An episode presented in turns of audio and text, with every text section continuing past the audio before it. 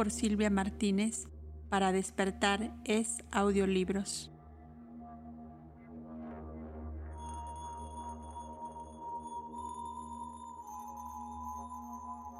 Sección 11. Demon est Deus inversus. Esta frase simbólica, en sus múltiples formas, es ciertamente muy peligrosa e iconoclasta frente a todas las últimas religiones dualistas, o más bien teologías, y especialmente a la luz del cristianismo. Sin embargo, no sería justo ni exacto decir que el cristianismo es el que ha concebido y dado luz a Satán, como adversario, como poder opuesto requerido por el equilibrio y la armonía de las cosas en el universo así como es necesaria la sombra para hacer resaltar la luz, la noche para poner más de relieve al día, y así como el frío hace apreciar más la bondad del calor, así ha existido siempre Satán. La homogeneidad es una e indivisible, pero si el uno y absoluto homogéneo no es una mera figura del lenguaje, y si, lo, heterogéneo en su aspecto dual es su producción, su sombra o reflejo bifurcado, entonces aquella homogeneidad divina tiene que contener en sí misma tanto la esencia de lo bueno como de lo malo. Si Dios es absoluto, infinito y raíz universal de todas las cosas en la naturaleza y en su universo, ¿de dónde viene el mal o el demonio? Sino de la misma matriz áurea del absoluto? Así pues, o tenemos que aceptar la emanación del bien y del mal del agato daemon y de caco daemon como ramas del mismo tronco del árbol de la existencia, o tenemos que resignarnos al absurdo de creer en dos absolutos eternos. Teniendo que buscar el origen de la idea en los mismos principios de la mente humana, es de justicia, entre tanto, conceder lo suyo hasta el diablo proverbial. La antigüedad no conocía ningún dios del mal, aislado, completa y absolutamente malo. El pensamiento pagano representaba al bien y al mal como hermanos gemelos, nacidos de la misma madre, la naturaleza. Tan pronto como aquel pensamiento se perdió haciéndose arcaico, la sabiduría se convirtió en filosofía. En el principio, los símbolos del bien y del mal eran meras abstracciones, luz y tinieblas, y más tarde sus tipos fueron elegidos entre los fenómenos cósmicos más naturales y siempre repetidos periódicamente.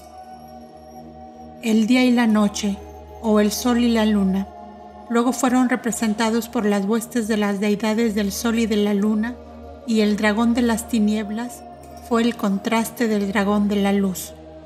La hueste de Satán es hija de Dios, la misma que la hueste de Ben Alim, los hijos de Dios que fueron a presentarse ante el Señor su Padre. Los hijos de Dios se convirtieron en ángeles caídos solo cuando comprendieron que las hijas de los hombres eran hermosas.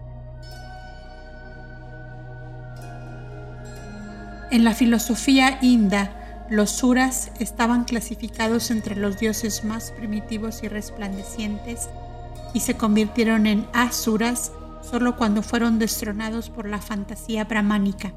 Satán no tomó nunca la forma antropomórfica individualizada hasta que se completó la creación por el hombre de un Dios personal viviente, y entonces solo como una cosa de principal necesidad.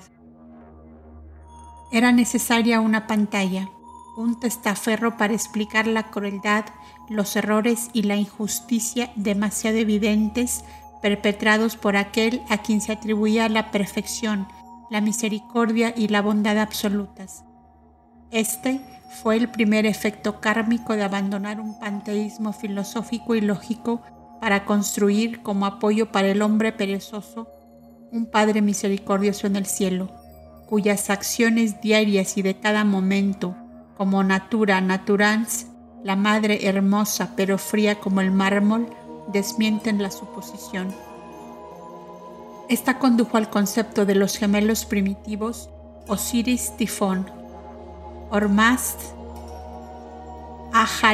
Aharimán y por último Caín, Abel y el tutti quanti de los opuestos. Habiendo empezado Dios, el Creador, por ser sinónimo de naturaleza, terminó por ser convertido en su autor. Pascal resuelve muy artificiosamente la dificultad diciendo, la naturaleza tiene perfecciones para mostrar que es la imagen de Dios y defectos para indicar que es tan solo su imagen. Mientras más se profundiza en la obscuridad de las edades prehistóricas, más filosófica aparece la figura prototípica del último Satán, el primer adversario en forma individual humana que se encuentra en la antigua literatura puránica, es uno de sus más grandes rishis y yogis, Narada, llamado el productor de las contiendas. Él es un Brahmaputra, un hijo de Brahma, el masculino, pero más adelante nos ocuparemos de él. Quien sea en realidad el gran impostor se puede poner en claro, investigando el asunto con los ojos abiertos y la mente libre de prejuicios en todas las cosmogonías y escrituras antiguas. Es al demiurgo antropoformizado, al creador de cielos y tierra, separado de la hueste colectiva de sus creadores compañeros, a quien por decirlo así representa y sintetiza. Ahora es el Dios de las teologías. El deseo es padre del pensamiento. ocurrió una vez que un símbolo filosófico abandonó a la perversa imaginación humana, después tomó la forma de un Dios diabólico, engañador, astuto y celoso. Como los dragones y otros ángeles caídos se describen en otras partes de esta obra, Bastarán ahora unas cuantas palabras sobre el tan maltratado Satán. El estudiante debe tener presente que en todo el mundo, excepto en las naciones cristianas, el diablo no es hasta hoy más que el aspecto opuesto en la naturaleza dual del llamado Creador. Esto es natural. No puede pretenderse que Dios sea la síntesis de todo el universo, que sea omnipresente, omnisciente e infinito y divorciarlo luego del mal. Como hay mucho más mal que viene en el mundo, se deduce lógicamente que o bien Dios tiene que abarcar el mal y ser causa directa del mismo, o de lo contrario, abandonar toda pretensión a la absolutividad. Los antiguos comprendían esto también que sus filósofos, a quienes siguen ahora los cabalistas, definían el mal como el revestimiento de Dios o el bien. Y Demon es Deus inversus es un adagio muy antiguo. Verdaderamente, el mal no es sino una fuerza ciega competidora en la naturaleza. Es la reacción, la oposición y el contraste, el mal para unos, el bien para otros.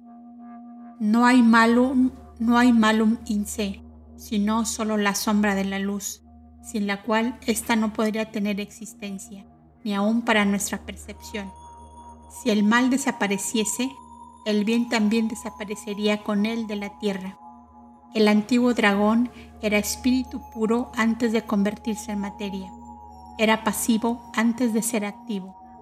En la magia sirio-caldea, tanto Ofis como Ofiomorfos se juntan en el zodiaco en el signo andrógino Virgo-Escorpio. Antes de su caída en la tierra, la serpiente era Ophis Christos y después de su caída se convirtió en Ophiomorphos Crestos.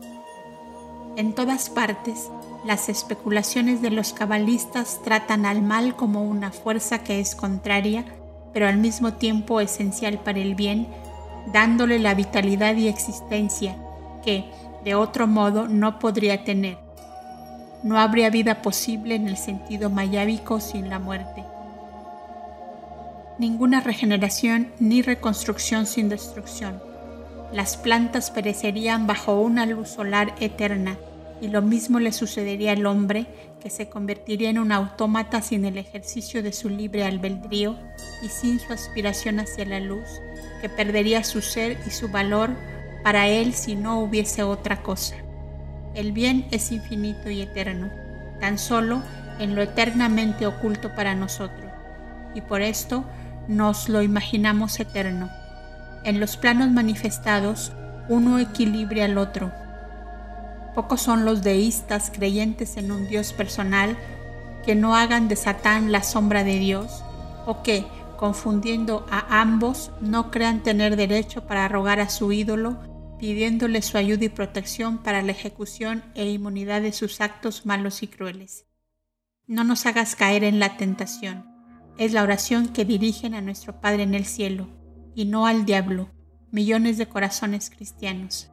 Esto lo hacen repitiendo las mismas palabras que ponen en la boca de su Salvador, y sin embargo no se les ocurre pensar en el hecho de que su significado lo contradice por completo. Santiago, el hermano del Señor. Que no diga hombre alguno cuando siente la tentación, estoy tentado por Dios, pues Dios no puede ser tentado por el mal, ni tienta él a hombre alguno. Santiago 1.13 ¿Por qué pues decir que el diablo es quien nos tienta cuando la iglesia nos enseña bajo la autoridad de Cristo que es Dios quien lo hace? Abrid cualquier libro piadoso en donde se defina la palabra tentación en su sentido teológico y encontraréis enseguida dos definiciones. 1. Aquellas aflicciones y penas con las cuales prueba Dios a los suyos. 2 aquellos medios e incitaciones empleadas por el demonio para engañar y alucinar a la humanidad.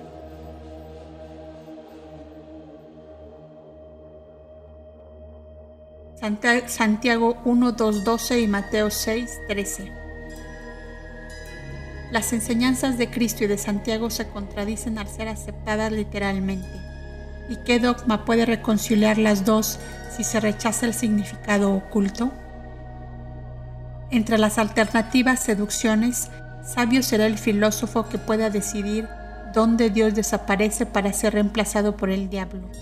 Por lo tanto, cuando leemos que el demonio es un mentiroso y el padre de la mentira, que es la mentira encarnada y se nos dice al mismo tiempo que Satán, el demonio, era un hijo de Dios y el más hermoso de sus arcángeles, antes que creer que el Padre y el Hijo son una mentira gigantesca, personificada y eterna, preferimos dirigirnos a la filosofía pagana y a la panteísta para informarnos. Desde el momento que poseemos la clave del Génesis, la cábala científica y simbólica nos revela el secreto. La gran serpiente del jardín del Edén y el Señor Dios son idénticos, y lo mismo sucede con Jehová y Caín, ese Caín que es mencionado en la teología como asesino y el que mintió a Dios, Jehová tienta al rey de Israel para que recuente a su pueblo, y Satán lo tienta para que haga lo mismo en otro sitio. Jehová se convierte en serpientes de fuego para morder a aquellos de quien no está contento. Y Jehová anima a la serpiente de bronce que los cura. Estas breves declaraciones aparentemente contradictorias del Antiguo Testamento, contradictorias porque los dos poderes están separados en lugar de ser considerados como dos fases de una sola y misma cosa, son los ecos adulterados por el exoterismo y la teología hasta el punto de quedar desconocidos de los dogmas universales y filosóficos de la naturaleza que tan bien comprendían los sabios primitivos. Los mismos fundamentos encontramos en varias personificaciones de los Puranas, solo que son mucho más amplias y filosóficamente significativas. Así, Pulastia, un hijo de Dios de la primera progenie, es representado como el progenitor de los demonios, los Raksasas, los tentadores y devoradores de los hombres. Pisacha, un demonio hembra, es hijo de Daxa, también hijo de Dios, y un dios, madre de todos los Pischachas. Los demonios llamados así en los Puranas son unos diablos extraordinarios cuando se los juzga desde el punto de vista europeo y ortodoxo, pues a todos ellos, los danavas, los dadyas, los pisachas y los raksasas, se los representa como en extremo piadosos siguiendo los preceptos de los Vedas y algunos siendo hasta grandes yogis, pero se oponen al clero y al ritualismo y a los sacrificios y a las formas, lo mismo que lo hacen hasta el presente los yogis principales en la India, sin que por ello sean menos respetados, aun cuando les es permitido no seguir ninguna casta ni ritual.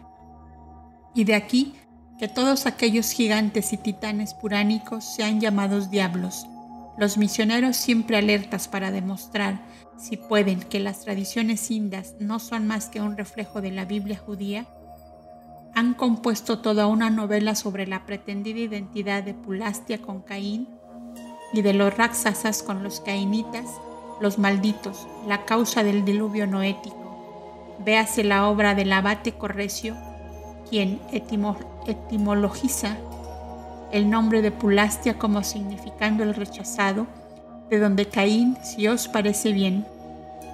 Pulastia mora en Kedara, dice, lo que significa sitio ahondado, una mina, y a Caín se le muestra en la tradición y en la Biblia como el primer trabajador en metales y por tanto un minero.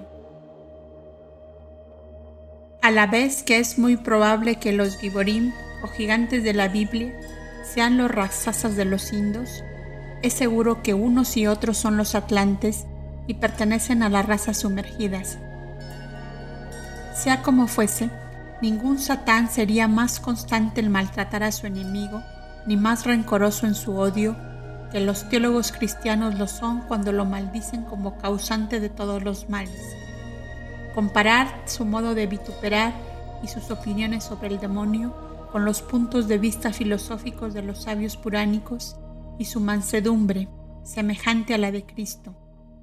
Cuando, para Shara, cuyo padre fue devorado por un Raksasa, se preparaba a destruir por artes mágicas a toda la raza, su, su abuelo Basista, después de mostrar al irritado sabio por propia confesión que existen el mal y el karma, pero no malos espíritus, dice las siguientes significativas palabras.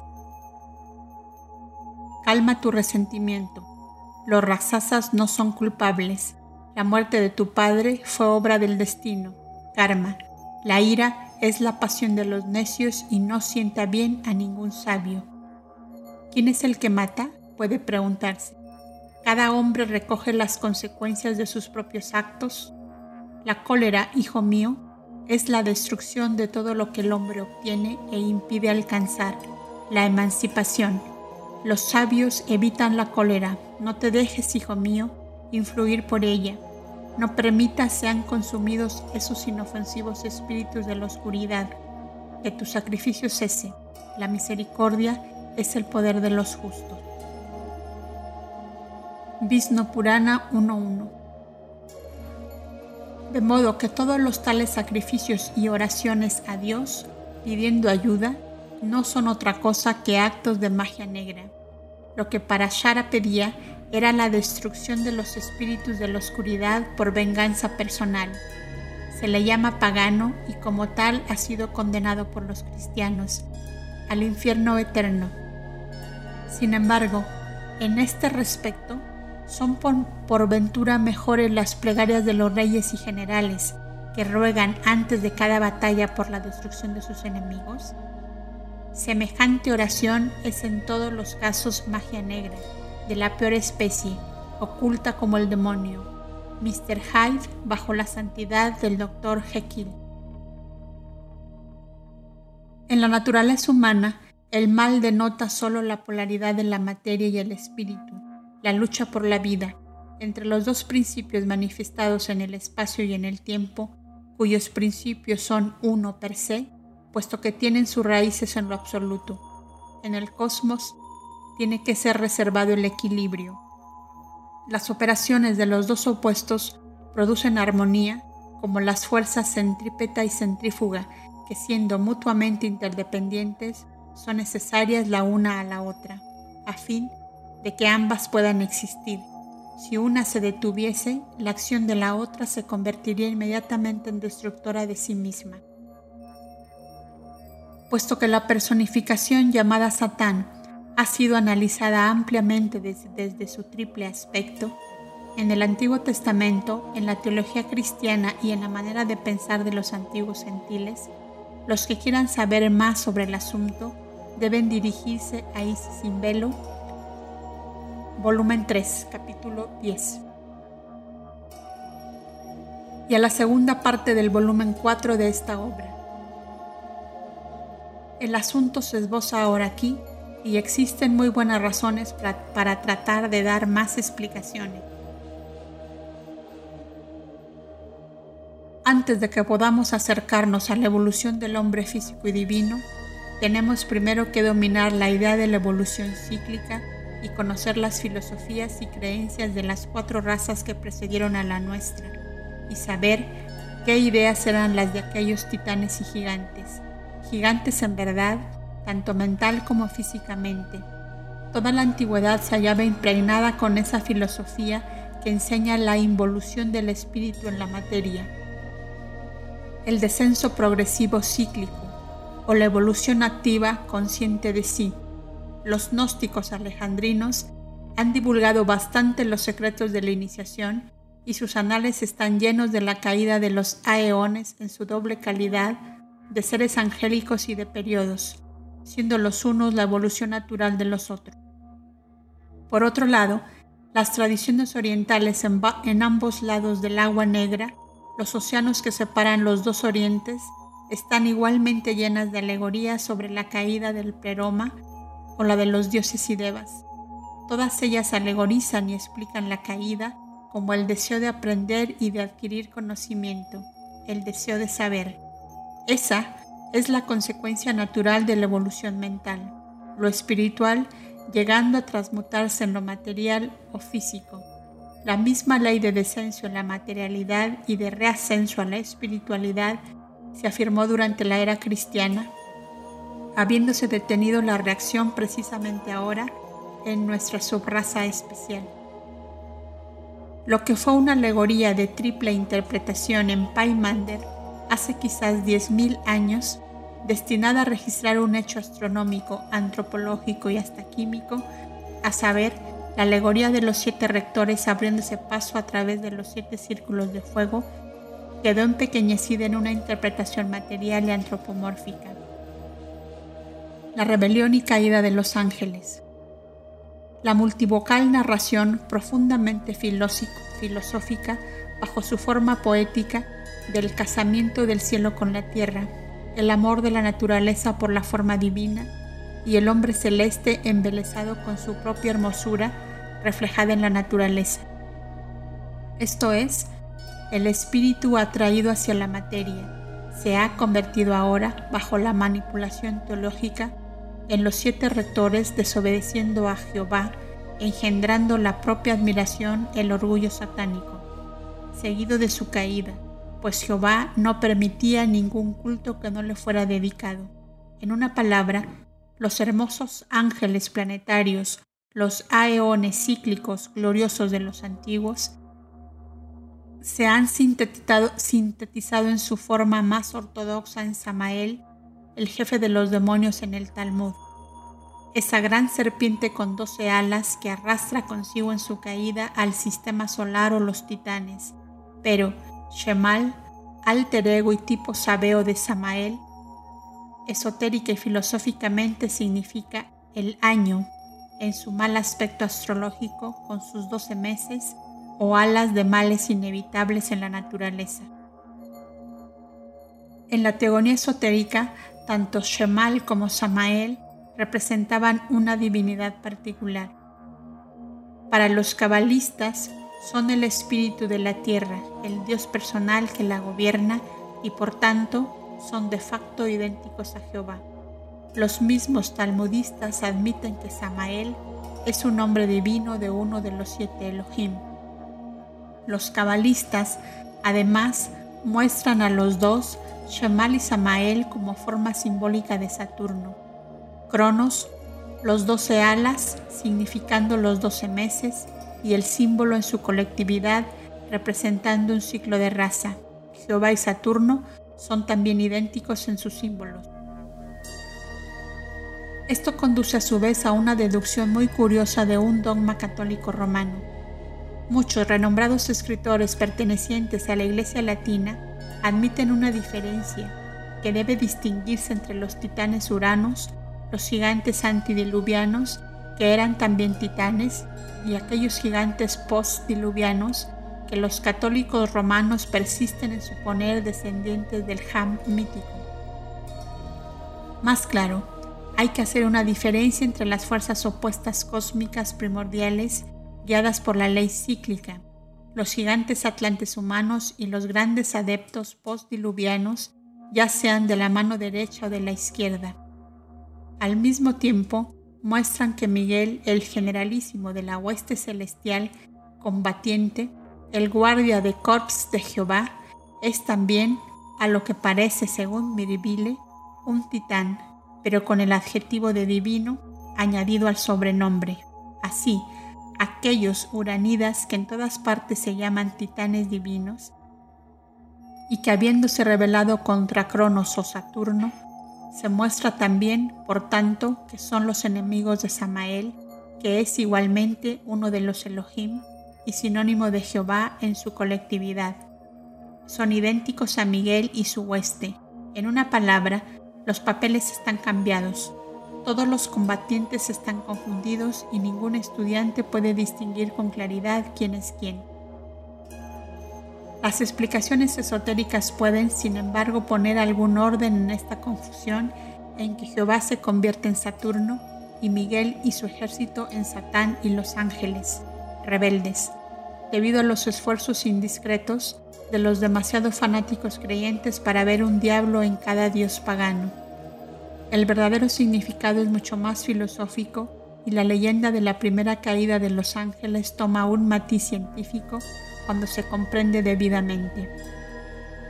Cronos significa la duración ilimitada y por tanto inmutable, sin principio ni fin, más allá de la división del tiempo y más allá del espacio. Esos ángeles, genios o devas que nacieron para actuar dentro del espacio y del tiempo, esto es, para abrirse paso a través de los siete círculos de los planos superespirituales, a las regiones superterrestres fenomenales o circunscritas, se dice alegóricamente que se rebelaron contra Cronos y combatieron a León, que era entonces el dios viviente y más elevado. Cuando Cronos a su vez es representado mutilando a Urano, su padre, el significado de la alegoría es muy sencillo. El tiempo absoluto se ha convertido en finito y condicionado una porción es subtraída al todo, mostrando así que Saturno, el padre de los dioses, ha sido transformado de duración eterna en periodo limitado. Cronos con su guadaña echa abajo hasta los ciclos más largos, que para nosotros son como sin fin, pero que después de todo son limitados en la eternidad, y con la misma guadaña destruye a los rebeldes más poderosos. Sí, ni uno solo escapará a la guadaña del tiempo. Ya roguéis a Dios o a los dioses, ya os moféis de aquel o de estos, esa guadaña no vacilará una millonésima parte de segundo en su curso ascendente o descendente. Los titanes de la teogonía de Siodo fueron copiados en Grecia de los Uras y Asuras de la India. Estos titanes hesiódicos, los uranidas que en un tiempo se contaban solo como seis, se ha descubierto recientemente en un antiguo fragmento que hace referencia al mito griego que son siete, llamándose el séptimo Forej. Así pues, la identidad con los siete rectores se demuestra plenamente. El origen de la guerra en los cielos y de la caída tiene, en nuestra opinión, que buscarse inevitablemente en la India.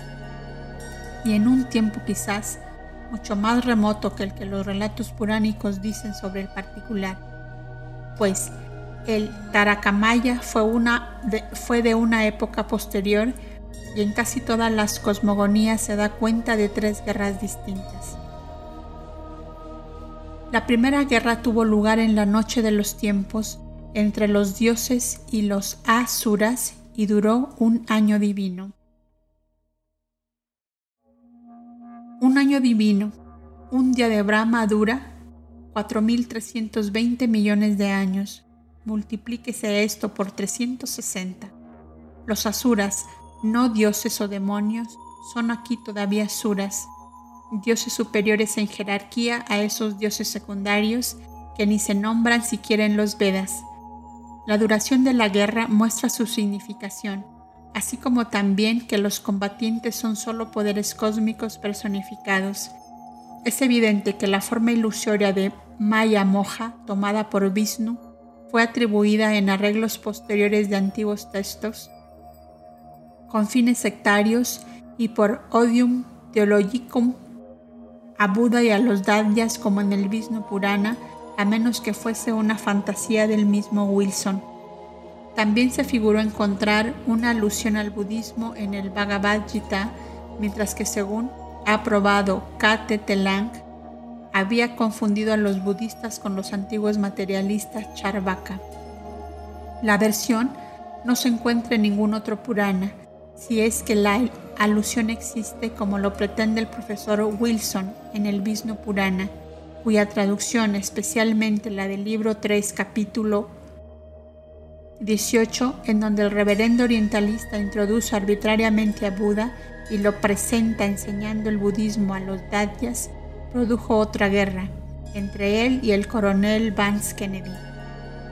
Este último la inculpé públicamente de interpretar de un modo falso y de intento los textos puránicos. Afirmo, escribía el coronel en Bombay en 1840, que los Puranas no contienen lo que el profesor Wilson ha afirmado que se encuentra en ellos. Hasta que no se demuestren semejantes pasajes, me será permitido repetir mis primeras conclusiones de que la opinión del profesor Wilson respecto de que los Puranas, tal como ahora parecen, son compilaciones hechas entre los siglos 8 y 17 después de Cristo, se funda tan solo en suposiciones gratuitas y en aspectos y en acertos infundados y que sus razonamientos son futiles, sofísticos, contradictorios e improbables. Véase Vishnu Purana, traducción de Wilson, editado por Fitzgerald Hall, volumen 4, 5, apéndice.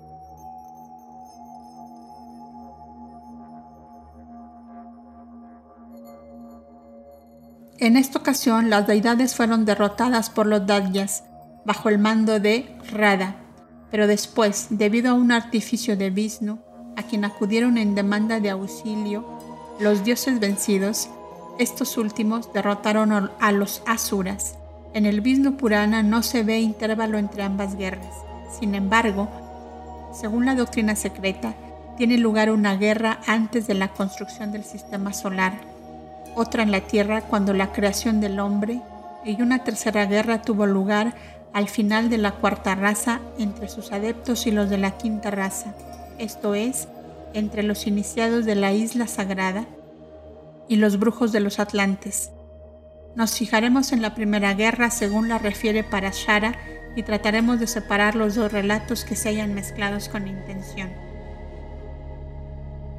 Se dice allí que como los Dadyas y Asuras cumplían los deberes de sus órdenes, varanas respectivas, y seguían el sendero prescrito por la Sagrada Escritura, practicando además penitencias religiosas, rara ocupación para demonios si eran idénticos a nuestros diablos como se pretende, los dioses no podían destruirlos. Las oraciones dirigidas por los dioses y Vishnu son curiosas, pero muestran las ideas implicadas en una deidad antropomórfica. Habiendo huido después de su derrota a las costas del norte del Océano de Leche, Océano Atlántico, los vencidos dioses dirigieron muchas súplicas al primero de los seres, el divino Vishnu, y entre otras la siguiente. Gloria a ti, que eres uno con los santos, cuya naturaleza perfecta es siempre bendecida y atraviesa sin obstáculo todos los elementos permeables. Gloria a ti, que eres uno con la raza serpiente, de doble lengua, impetuoso, cruel, insaciable de goces y colmado de riquezas. Gloria a ti, oh Señor, que no tienes ni color ni extensión, ni tamaño ni ninguna cualidad decible, y cuya esencia, la más pura entre las puras, es sólo apreciable por los santos paramarshis, los más grandes sabios o rishis. A ti nos humillamos en la naturaleza de Brahma, increado, sin decadencia, que estás en nuestros cuerpos y en todos los demás cuerpos y en todas las criaturas vivientes, y fuera de quien nada existe. Glorificamos a ese Vasudeva, el Señor de todo, que no tiene mancha, la semilla de todas las cosas, exento de disolución, no nacido, eterno, siendo en esencia. Paramapa Dadmavat, más allá de la condición del espíritu y en substancia rupa todo este universo. Vishnu Purana 3 Se cita lo anterior como ejemplo del vasto campo que presentan los Puranas para la crítica contraria y errónea de todo fanático europeo que forma su opinión sobre una religión que no sea la propia por solo la apariencia externa. Cualquier hombre acostumbrado a someter lo que lee a un detenido análisis, verá desde luego lo incongruente de dirigirse a lo aceptado como incognoscible, al absoluto sin forma y sin atributos, tal como los vedantinos definen a Brahman como siendo uno con la raza serpiente de doble lengua, cruel e insaciable, asociando así lo abstracto con lo concreto y poniendo adjetivos a lo que está libre de toda limitación y es incondicionado. Hasta el profesor Wilson, que después de haber vivido en la India rodeado de brahmanes y pandits tantos años, debía de haber sabido mejor a qué atenerse, hasta este mismo erudito no perdió ocasión para criticar en este particular a las escrituras indias. He aquí cómo se expresa. Los Puranas enseñan siempre doctrinas incompatibles. Según este pasaje, el Ser Supremo no es solo la causa inerte de la creación, sino que ejerce también las funciones de una providencia activa. El comendador cita un texto del Veda en apoyo de esta opinión. El alma universal, penetrando en los hombres, gobierna su conducta. Las incongruencias, sin embargo, son tan frecuentes en los Vedas como en los Puranas. Menos frecuente, en estricta verdad, que en la Biblia mosaica pero son grandes los prejuicios que abrigan los orientalistas, especialmente los doctos reverendos. El alma universal no es la causa inerte de la creación o para Brahman, sino simplemente lo que nosotros llamamos el sexto principio del cosmos intelectual en el plano manifestado del ser. Es Mahat o Mahabudhi, la gran alma, el vehículo del espíritu, la primera reflexión primordial de la causa sin forma y aquello que está aún más allá del espíritu. Esto por lo que respecta a la intempestiva burla del profesor Wilson sobre los Puranas. En cuanto al ruego aparentemente incongruente a Vishnu de los dioses derrotados, si los orientalistas quisiesen tomarse el trabajo, encontrarían la explicación en el texto del Vishnu Purana la filosofía enseña que hay un Vishnu como Brahma y un Vishnu en sus dos aspectos, pero solo hay un Brahman, esencialmente Prakriti y espíritu.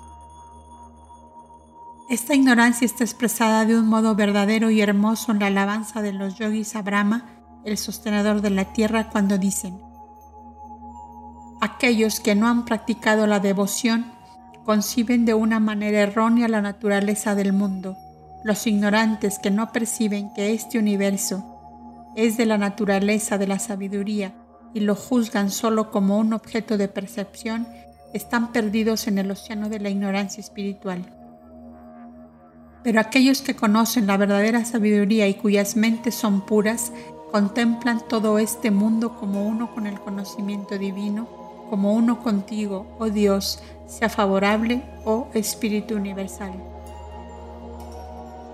Por lo tanto, no es Vishnu la causa inerte de la creación que ejerce las funciones de una providencia activa, sino el alma universal, la que Eliphas Levi llama en su aspecto material luz astral, y esta alma en su aspecto doble de espíritu y materia es el verdadero Dios antropomórfico de los deístas, pues este Dios es una personificación de ese agente creador universal a la vez puro e impuro, debido a su condición manifestada y a su diferenciación en este mundo mayábico, Dios y diablo verdaderamente.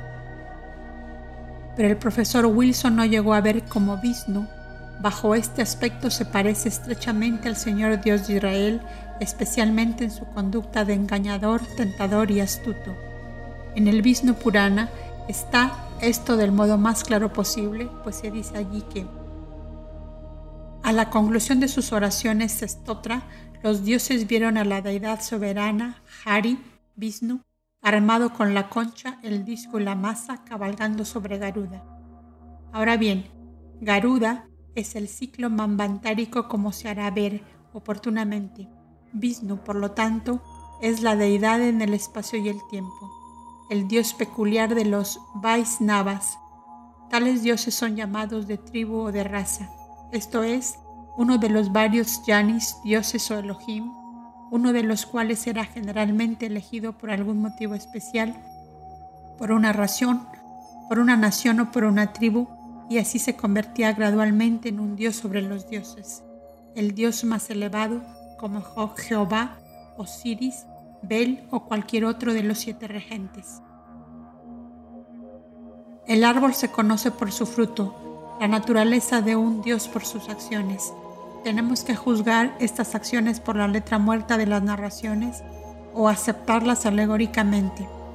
Si comparamos a los dos, a como defensor y campeón de los derrotados dioses, y a Jehová, defensor y campeón del pueblo escogido, llamado así sin duda por antífrasis, puesto que fueron los judíos los que eligieron a este Dios celoso, encontraremos que ambos usan del engaño y la astucia. Hacen esto basados en el principio de que el fin justifica los medios a fin de poder vencer a sus respectivos adversarios y enemigos los demonios. Así, mientras que, según los cabalistas, Jehová asume la forma de la serpiente tentadora en el jardín del Edén, envía a Satán con la misión especial de tentar a Job, consume y cansa a Faraón con Sarai, la mujer de Abraham, y endurece el corazón de otro faraón contra Moisés, a fin de que no faltase oportunidad para lanzar las más grandes plagas sobre sus víctimas. Vishnu aparece en su Purana echando mano de una estratagema no menos indigna de un dios respetable. Los dioses derrotados se dirigen a Vishnu del modo siguiente. Ten compasión de nosotros, oh Señor, y protégenos, pues a ti venimos a pedirte socorro contra los dadyas, demonios. Ellos se han apoderado de los tres mundos y se han apropiado las ofrendas que constituyen nuestra parte, teniendo cuidado de no quebrantar los preceptos del Veda, aun cuando nosotros, lo mismo que ellos, somos parte de ti mismo. Nota. Hubo un día en que los hijos de Dios se presentaron ante el Señor y en que Satán con sus hermanos se presentó también al Señor. Job 2.